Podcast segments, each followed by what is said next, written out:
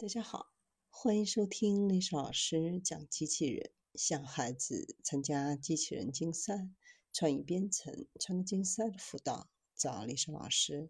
今天历史老师给大家分享的是，可模仿人类情绪，逼真到令人恐怖的人形机器人。有人形机器人能够做出眨眼、目瞪口呆、思考等与人一样的逼真表情。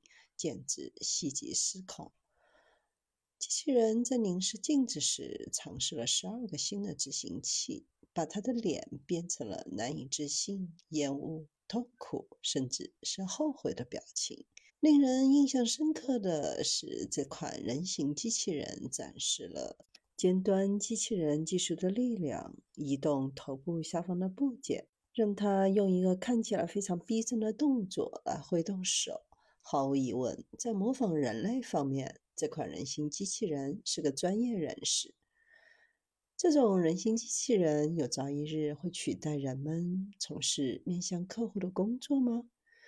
这款人形机器人确实能够为客户服务带来人性化的元素，而且获得更具吸引力的体验。这里的关键是机器人自己表现人类情感的能力。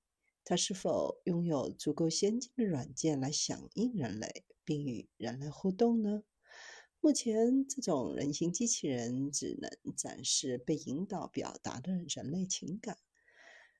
毫无疑问，机器人确实可能会有取代人类的那一天。所以，现在是时候开始讨论人类和机器人如何能够共存。以及如何利用机器人技术为人类服务，而不是伤害人类。